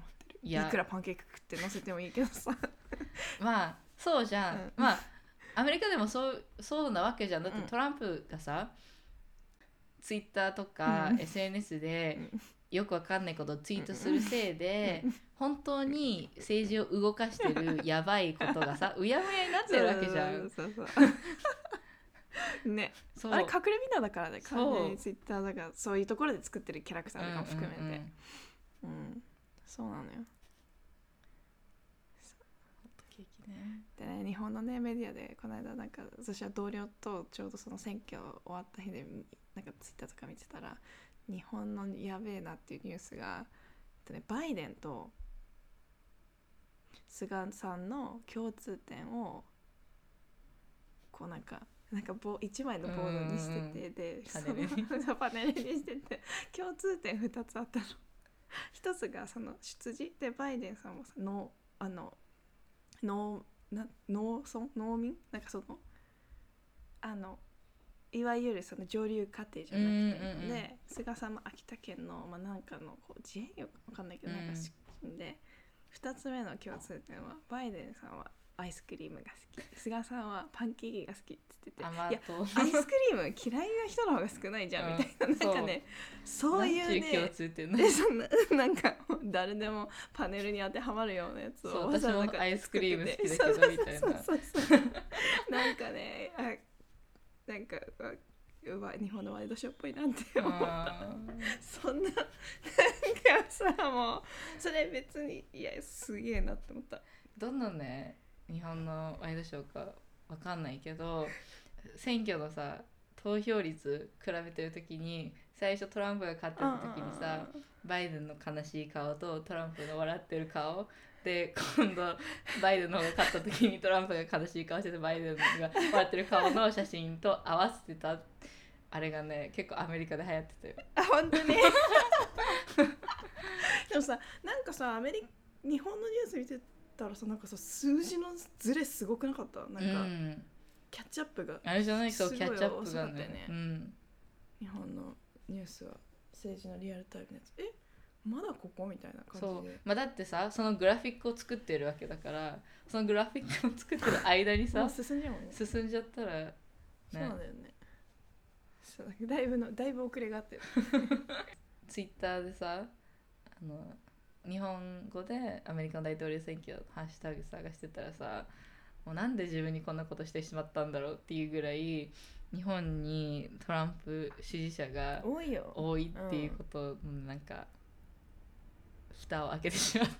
でそうそうその中の支持者でなんかめちゃくちゃ明確な理由を持ってる人と、なんとなく嫌いっていう人がいすぎてねびっくりしてる。そう。うちょっとねこれ入れようか入れないか分かんないけど、ん、私がやってたうん、の子が一人さカリフォルニアに留学に来たって言ったじゃん言ったっけ？最近？そうそう。え聞いてないよ。さまず今留学するっておかしくない？って思ったわけ。だってコロナコロナ終わるの待てやって思うじゃん,、でもそれ以上にそう何のために留学来てんのかなとは思ってたわけ。カリフォルニアに行くって言っててであのノーキャルだって聞いてたから、うん。私はベイエリア高校行ったからね、えどこに留学するのって言ったよね。本当に誰も聞いたことのないような田舎だったわけ、うん。そんなところにさ留学行くとかあるのかなって思ってて。でそれでまあ、ね、インスタでつながってるからあんまり考えてなかったらその子のストーリーズ見たらねもともとその子がクリスチャンだっていうことを知ってたわけ、でもそのクリスチャンのなんて言ったらいいんだろう、まあ、一緒に学ぶ人たち、うん。みたいな家一つ屋根の下で住んでて。寮みたいなこと？そう、うん。でもあの家なわけ。誰かが誰かの家を、まあ、寮として使ってるみたいな感じででまあ近くの、まあ、教会にねみんなで飼ってるのかもしれないけどそれが全員白人なわけ。でまあアジア人が何人かいるかなみたいな感じで怪しいなーって思ってたわけ。そしたらでもまあね、まあ、私もカリフォルニアに住んでた時とかは白人ばっかりのねスイープオーバーとかにも行ってたかなとか思いながら生きてたわけ。そしたら11月3日に彼女がインスタのストーリーアップしてたらね。そしたらね Prayers for Trump のね。マジで？そう。え？かね何ねコロナ中に日本から留学しに来てね洗脳されてんだよ。マジ？そう。超衝撃で。でしょ？なんか他にニュース見てないんだろうって思うよね。情報とか。ほんとびっくりで。私なんかねだって一緒にね作ってた時とかミーティングとかでちょうど始めた時とかさ67月じゃん、だからすっごいブラック・ライズ・マターの話とかしてたわけ。うん。うんで私なりにこうどうやってね伝えたら分かりやすいかなとか思いながら聞かれたアメリカのポリティカルな話とかまあアイデアイデンティティとポリティックがどう絡んでくるかの話とか結構してたわけその 3, うんうんうん。3ヶ月間ぐらい、なのにさ。いやーまあ聞いてねえんだよ。てかもしもよ。もしも。その話を聞いていや なんだろうなんかもしも本当にアメリカに行ってはいろんな話聞いてあそっかトランプいいんだってなったとも思えないの。だから全てが気軽。何にも考えてないんだと思う。ただただ。ってさ例えばもしないけど私がなんかでこうじゃあトランプあそっかトランプなんか周りにすごいさ白人のさトランプ支持者がいて洗脳され洗脳というかそのすごいいろんなことを吹き込まれて知った時に気軽にねインスタでねと自分がトランプ支持者ですっていうようなことをねインスタストーリーにね流そうと思えないから全てが気軽なの。マジで。気軽に話聞いて気軽になんかそんな状況に立って気軽にインスタストーリーで流したんだなっていう。そうなんかさ「うん。はあ?」みたいな感じで、でその何日か後とかにも他の人が IGTV で載せてた急にジョージアとかが青になった。票は不正の票ですよみたいなあの動画とかもシェアしてるわけ。マジで？やばそれはやばい。でもなんかねか関係ないのにね。でもさ言ったじゃん話したじゃんとかあるじゃん。なんかね私が恥ずかしくなってきて。やばびっくり。びっくりでしょ？びっくり。もうね。え？このだっていつ来たのか忘れたけどまあ2ヶ月ぐらい。アメリカに来て2ヶ月ぐらい。うん。間にさ そんなになんか判断力鈍るのかよみたいな。でしかもその子ロックドヘアしててレゲエうんが好きでいつもブラックミュージックにすごい影響を受けてるっていう話をしてる、それなのに？何だよ？ってさそれだったらさあなたにとってブラック・ライブスマターの話って重要じゃん、うんっていう話じゃない？そうそう。っていうかね。トランプの支持者と公表するなら今すぐ髪型あそうそうそうそうそうそうそうそうそう。だしそれを自分が好きにな多分分かんないよ。すでにさブラックコミュニティの友達がいるかどうか。そういう人たち見てるとかっていう意識もないのかなっていうやばいね。いやいや今すぐその髪なんかその自分のスタンスも変えなよって思うよね。そう。なんか。なんかいろいろね。うんなんなんだろう。すごいね。いや気軽なんだと思うよ。マジで。コグネティブディスナンス。全部こうつながってないんだろうな、うん。みたいな。全部断片的。にうんうん。っていうのがねあれは結構ショッキングだった。うん結構びえ私何よりびっくりしたのがその子がねブラックコミュニティのカルチャーが好きっていうことに一番驚いてる。そうそうそう。そう。白人かぶれのねうん、日本人だったらまだね ああね。なるほどなってなるよね。なりたいんだな、っていう。さらにそっちのこと理解したいし自分もそっちに入りたいんだなっていうのがあそうっていうのってそそうういう切り裂そういうかれるぐらいのあれじゃん今ね。そうなんかそういう高いでしかないね。深いね。なんかブラックコミュニティとか、まあ、それから、まあ、撮ってるわけなのにさ。深か謎。あ本人は考えてないよ。やばいよ。多分ねまあ知り合いとか友達がさアップしてたのシェアしたんだろうなぐらいなんだけどさ、うんうんうん。もうそれが やばいねまあだってこの時期にそんなに仲間町に留学行くくらいだもの。そうそうそう。根本的にはそうなんだけどさ。気軽わかんないけど。でもなんか私からしてみれば全てがこう理解いやえー、不可解だよ。本当に不可解。あれはすごいね。心に残るな。結構やばいね。だってそう私がフォローしてる人とかの間でさそんなトランプ支持支持なコンテンツを載せる人なんていないわけ、いないいない。だからこうさ3日にさバーってだから自分の身近ににいたっていうのもまず驚きだよね。だからこう見た時さ一瞬ジョークとかさトランプをバカにするためにとかさミームとして載せる人いるよ、でもうん。私のコミュニティなんてコミュニティなんてもうトランプの顔すら見たくないみたいな人が多いからうん。うん。うん。うん。もうトランプっていう名前文字顔の写真とかもミームの中でも使わない人自とかい分のっぱいいるわ SNS にけ。載せたくないもんねそうなんか45って呼んでる人とかさ、の方が多いわけ、うんだからもういやそれは選挙だね11月3日だけどこんなところでトランプの顔を、ね、見る見る 見るのかみたいな感じででえ誰？と思ってさこう見たら。こいつかみたいな。まさかのこの子はやばいね。頭これはが目ん玉これ飛これ載せられないかもね。でもなんかちょっと一つのマジであった例としてはやっぱこんなことやっぱあんだなって思うよね。その時にさ、ね。知ってるじゃん。そういうことが起こりうるっていうことは、うんうんうん。頭ではでもマジであったみたいなな感じだよね。マジでいた。近くでね起こるのか。でしかもこんな最近の知り合いでその変化が早いっていうね、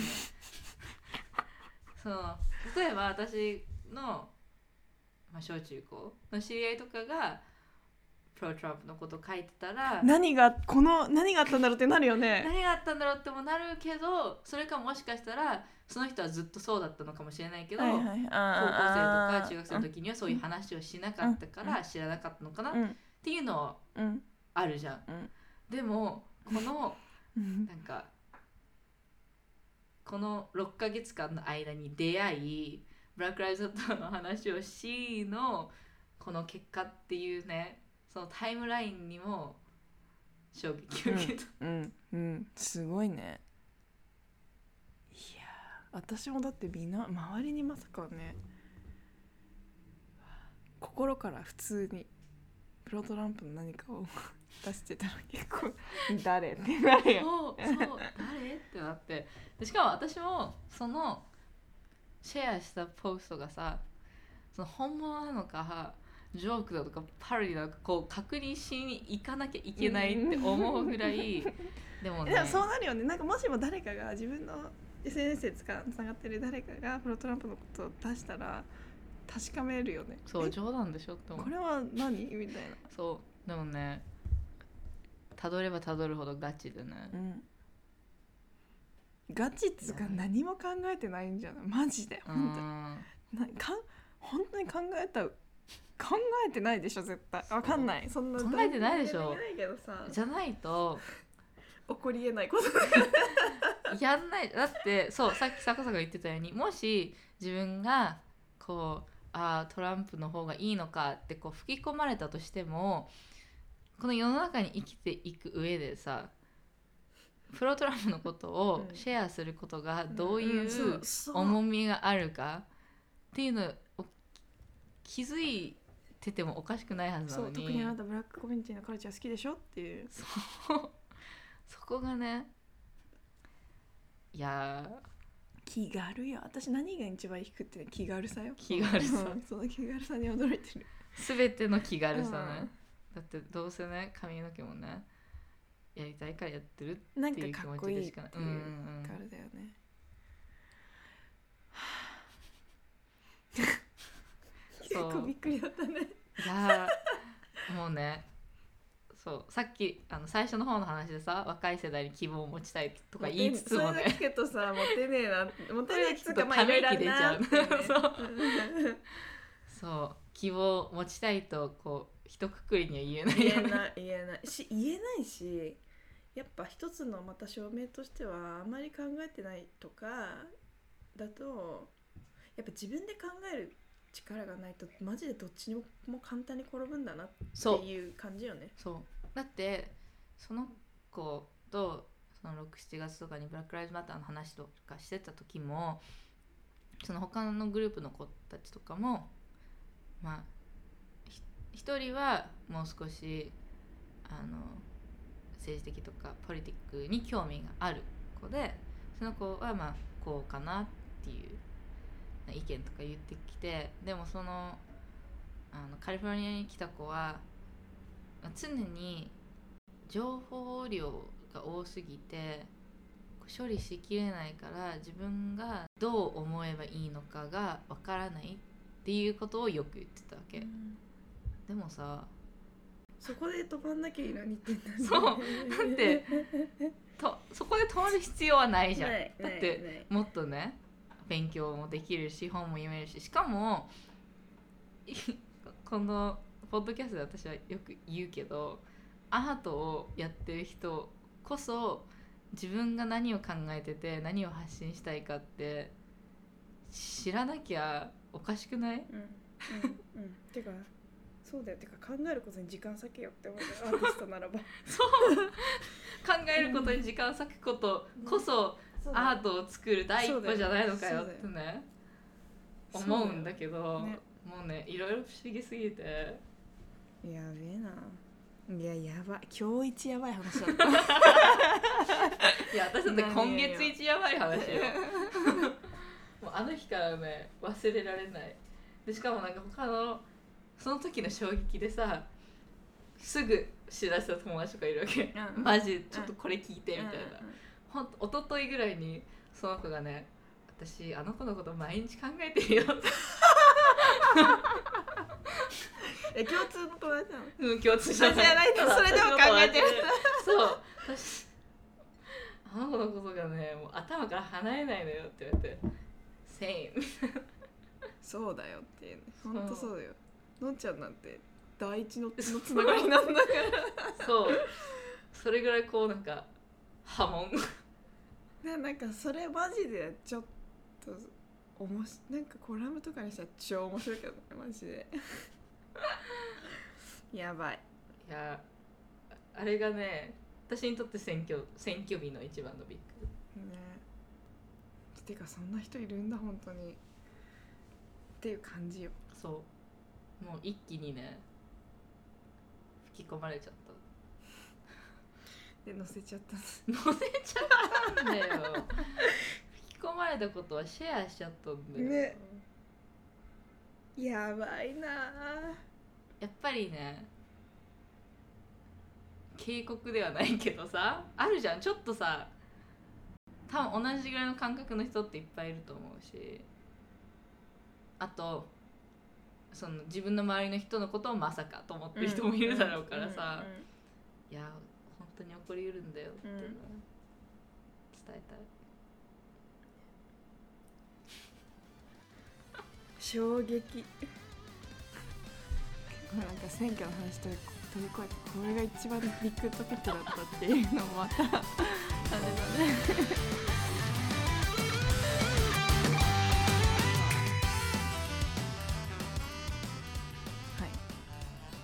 ゃあ見た最近読んだ見た読んだうん、最近ねちょっとご無沙汰だから軽くやるか。うんうん。シェアしとくか。だから短めでいけるやつ。そうだね。そうだね。それね私ね最近ある意味である意味で衝撃かつ新鮮で嬉しく読んでる漫画が今あって。なんと主人公がね80歳のおばあちゃんなの。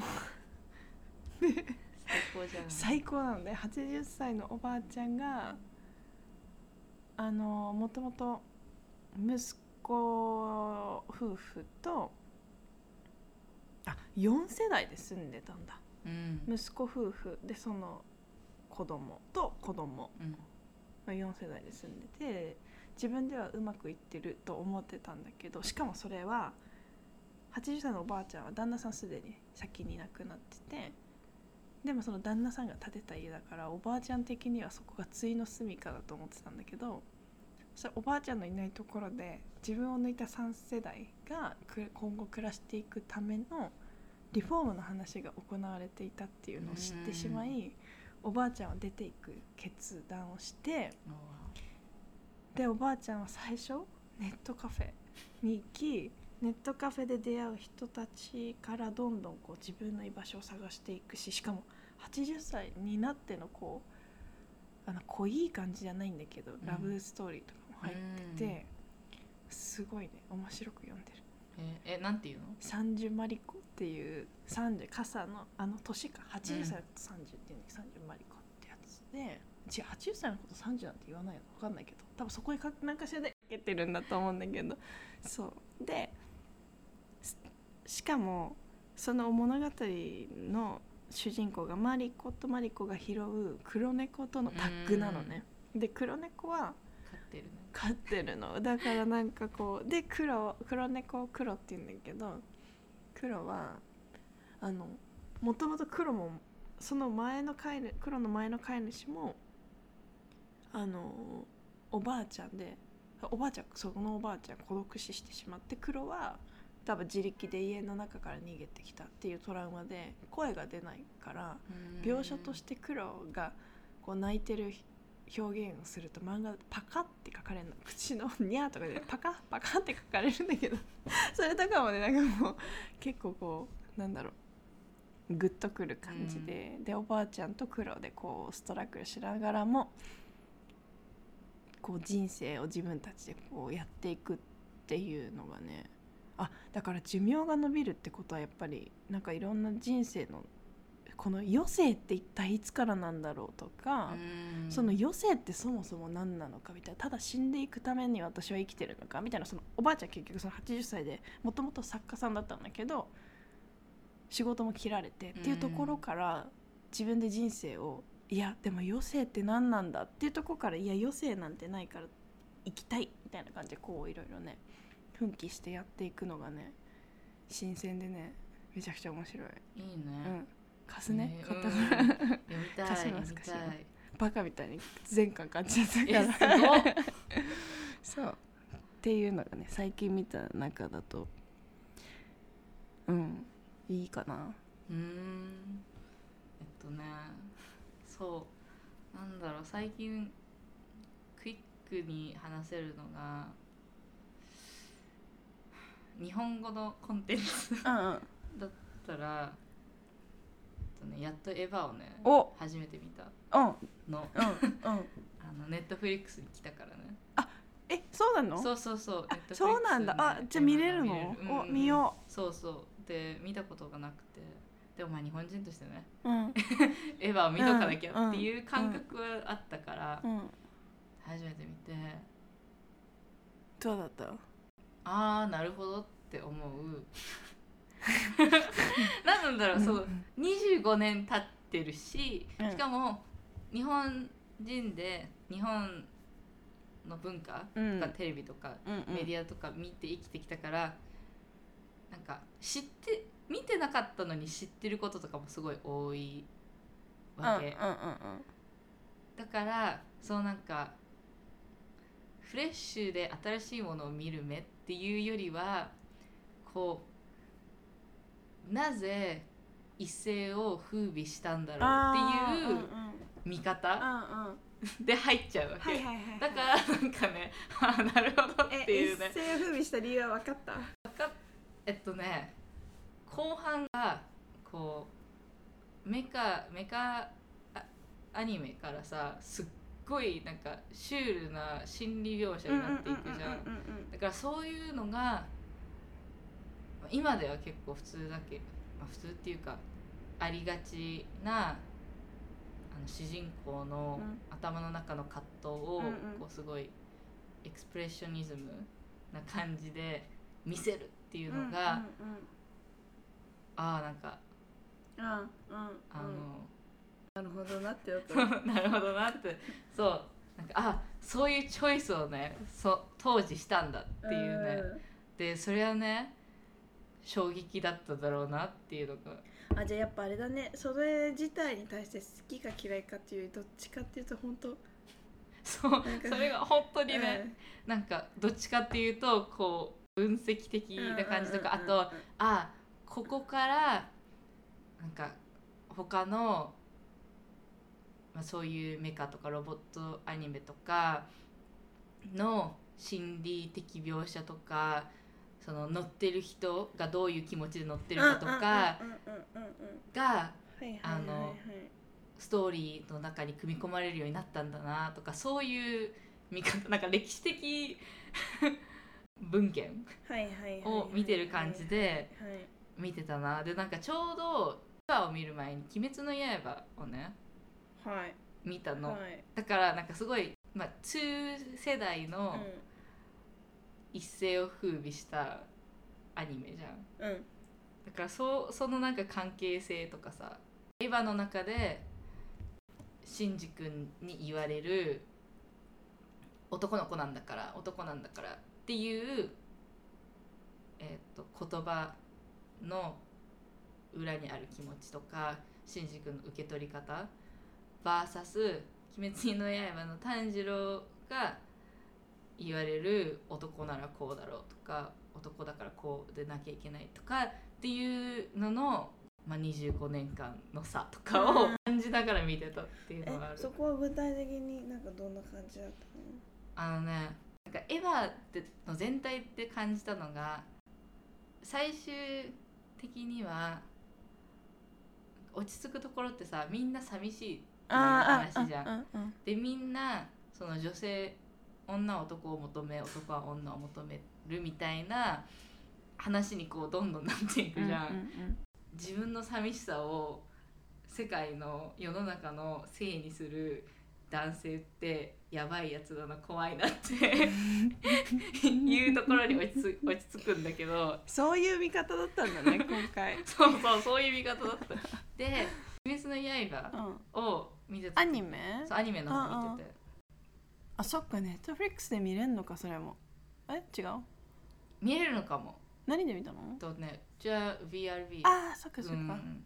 だからそれでは炭治郎の強さとか求められる強さみたいなのが結構イモーショナルうんな強さであり、優しさ人を思うことそして自分の家族を思うことが優しさであるみたいな方向にこう少しそこまでラジカルではないけどこういうなんか25年間の間の動きうーん。見えたなみたいな。そそんな直結してるジャンルでもないしあれだけど、うん。でもその、まあ、一世を風靡したしてるアニメである、うんね鬼滅の刃私ね漫画でずっとジャンプでさ読んできたんだけど面白いなとは思うけどなぜあれがいや私面白いと思ってんだけどいや一世風靡した理由そこまでっていう。ねちょっとね気になるんだよね。いやでも私もアニメの方しか見てないけどでハリソン曰くアニメはまだ最初の方うん7巻ぐらいまでしか、うんうんうん。あのアニメ化されてないからハリソン曰く私がまだそこまでなんか一世を風靡する理由は分かんないなって言ってハリソンがまだこれからだって言うからまだこれからなのかなって思ってるけど。うん。なんかそこまでめちゃくちゃハマれなかったんだよね私。っていうか他の私はもっとハマるアニメがあるっていうのとかはある。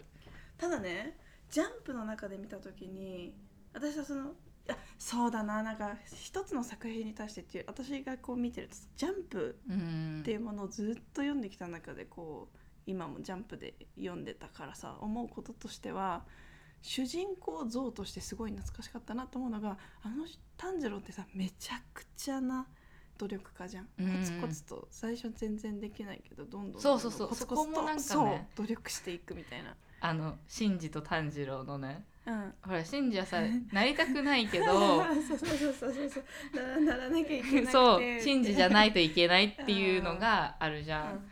でも炭治郎は自分が何かを成し遂げたいから頑張るっていうね差もあるか差もあって。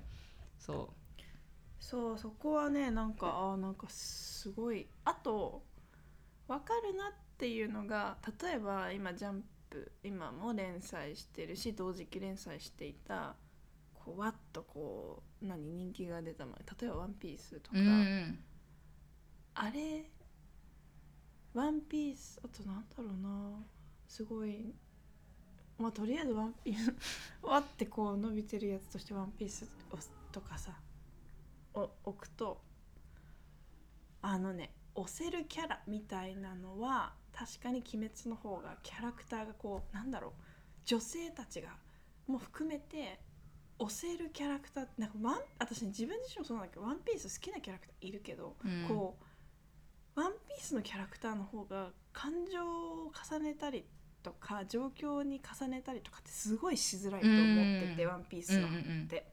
でそれでいくと「鬼滅」の方がこう感情も寄せられるしキャラクターに対して気持ちを寄せる面で押せる押せるキャラクターがいるみたいなのは、鬼滅がわかる。なん鬼滅はね、うん私は見てる時ずるいなって思うぐらい感情移入をができるなんかポケットみたいなのがさうんすごい置いていくじゃうん。それはすごい感じて。そう。だって最初の方から私何にも鬼滅のこと知らなかったの始めた時。でも最初に炭治郎が薪かなんか売りにうん。あかか薪を取りに行ってうん。帰ってきた時にうん。兄弟がさどんどん出てくるわけ、うん。弟が出てきて炭治郎っつってでもうなんか5人ぐらい兄弟が出てきて、うんあこれはもう悲しくなるなっていうのがね、うん。ジョークほらジョークってこうテンションをこう高めていってからそれを割ることによって笑いが起きるわけじゃん。それと同じぐらいで兄弟の紹介される兄弟の数が増えることによってあこれで悲しさは増すんだなっていうのがこう見えるんだけどで見えてるし分かってるけどもちろん炭治郎が帰ってきて全員兄弟が殺されてるの見たらさ悲しいじゃん。そんなの人間なんだからさ。だからそういうのが鬼滅は多いなって感じる。そういうなんかそう。そう。なんだよな、うん。あとやっぱ「鬼滅」のキャラなんかさその、まあ、ヒットしてるっていうところで単純に「ワンピースを対比に置くのはどうかなって自分でね置きながら思いつつも、この「鬼滅」ってさそれぞれの事情とで自分っていう人間がどんな人で自分には何ができて何ができないかっていうのをすっごい追求していくところとかも、なんかねあのその辺とかグッとくるのよ。だからストーリー性かって言われるよりなんかそっちの描写の方がであとなんかすごい和風であることも「鬼滅」のアピールなのかなって思ってて、日本人と日本文化うん。うんの本の話をしてた時もさ、世の中グローバライズされてる時こそその自分の国の文化がこう面白くなるし発展するみたいな感じっていう話したじゃん、うん。だからその時にこう今すごいグローバライズされてるしまあいろいろ欧米風なものがかっこいいっていうなってる中でこのすっごい和風な大正時代のみんな、あの市松模様とか着てるで天狗のさお面とか、ひょっとこのお面とかが、こう日本人の心に訴えるのかなっていうのを感じて、うん。わかんないけど。あそれでい日くとあれかも。なんかバランスはすごい良かったなと思うのがなんかちょいちょいね少年誌とかの中にまだこうデビューしてないんだけど読み切りとかで結構その昔のうん。何侍 ものとか言う,、うん。言うとか書くんだけどそれが長期連載化した試しなんかほぼ見たことがなくて、まあ、昔はルロケンとルロニケンしかなかったけど、だから鬼滅の刃がすごいバランスいいなと思ったのがその昔というかその日本っていうテイストを取り入れつつも登場人物の頭がめっちゃピンクとかそうそうそうそう。赤とかそのすごいむ要素取り入れたんだけどめちゃくちゃ現代性が強いみたいなところとかで、やっぱキャラクターがねとっても良かったなとは思うね、うん。うん。それ思う。女の子のキャラも強くて。しかも強いんだけど女性性もしっかりあるみたいな感じで、うん。おっぱいこうなんなんだけどなんかちょっと外れちゃっててさ、うん。なんだけどそれがその女性の体を女性として映すというよりもなんかその強さを持ったキャラクターの一部であるっていう女性像で、髪の毛ピンクで可愛くなんだすごいね。だから現代っぽくもあるみたいなそののんちゃんが言ったようにその日本のなんかまあ単純に言ってしまうとオートセンティックな部分、うん。かつでも現代性がすごい強いみたいなね。そうだから、ねそのちょうどそれを求めてたあ時、久しだそういうのなんか久しぶりだもんねそうそうそう、にキャラクター日本人っていうか名前もね炭治郎。炭治 まああれっていうのはねああるんじゃないかなってすごい見てる時に思って、確か刀だしね戦う武器がね、うん、そう刀だし。あとねやっぱね単純にね悲しい部分多い。あのあのなんだろう。戦い物の中でその悲しさその現実世界との折り合いとか含めた悲しさ。例えば鬼の中でさもうクソみたいなさどうしようもない小物の鬼とかマジの悪の鬼もいるけどそれぞれの鬼とかがさなんで鬼になっちゃったんだっけの回想シーンとかってさもう絶対悲しいじゃん。実的な社会との折り合いでなりたくもないんだけど気づいたら悪に転がっててどうしようもないとこまで来ちゃったみたいなその圧倒的な悲しさうん。やるせなさみたいなのは、なんか少年漫画で久々に結構あめちゃくちゃやるせないだから描写がすごい上手なんだ、うんすごいいいなって思うとこたくさんあったなって。悲しかったもんね。そう。普通に。全部悲しい。悲しい。その鬼が悲しさがある、成仏うん、するシーンとか絶対まあ悲しいじゃん、いや そうなんだよな。だからその辺とかもわあの個人的な感想として言うと「ワンピースとかって多分そっちじゃないそうそうじそうそう。やっぱ。ねだけどああいう鬼滅の中で描かれてる悲しさって普通に現代社会に生きる私たちにも通じてくる悲しさ、その社会の中でこう全然折り合いつかなくてとかさっていうのとかもなんかねグッときたとこはある。けどでも別にクソハマったとかじゃないんだよねっていう。そうそう。ん、なんだっけ興行中に映画なんか今すっごいさ、ううん。いえ？三1000万人来たんだっけなんだっけそんなくらいだよねだからうん。多分もちろんさ例えばさ10回ぐらい行ってる人もいるから単純にユニークな数として1000万じゃないと思うけどさ相当な数じゃない、うん、相当だと思う。だってうちの両親も見に行ったマジで？えどうだったっつってたって？たいやでも2人ともアニメも見てないし漫画も読んでないからよく分かんなかった。ああそっかそっか、うん。そうだよねそうだよね。うん、だって続編続きそうだよね。うん分かんないね、そう。まあ2人ともいえー今こういうのが流行ってるんだっていう、あね、ーそういう気持ち気持ちだったみたいなんだけど。でもその言ってたのがその映画館とかでも、まあ、4スクリーンある映画館とかあるじゃん、うん。3つが鬼滅だったりね。するんだって、ね、うん。それね私もなんかあなんか日本のニュースで見た。選ぶ余地が。そうそう鬼滅見るか家にいるかすごいよね。そんなかっていう。だからすあれ？今開いてどんくらいか忘れちゃったけどあの「千と千尋越すかも」ぐらいのあれなんでしょ？うん。すごいよね。へーって。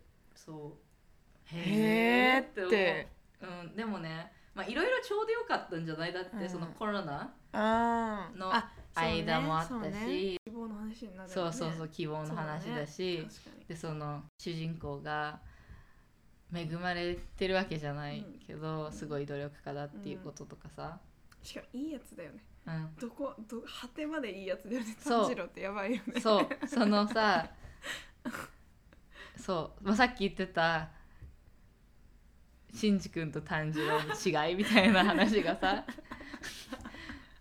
ほらまあエヴァで何度も出てくるのがさシンジ君が、まあ、いい人なのは自分が傷つきたくないからだっていうのじゃん。炭治郎そうじゃない炭治郎はさただ優しい兄ちゃんなんじゃん。うん。みんなが第一みたいな。そうそうそう。私善逸結構好きだったんだよね。うん？善逸。出てきたキャラクター。うん出てきた出てきた。そうそうそう。善逸すごい好き。なんかだって一番人気のキャラクターかなんかじゃない？えそうなの？そうなんかあこの間ランキングかなんか見た時にあうんうんうん。柱の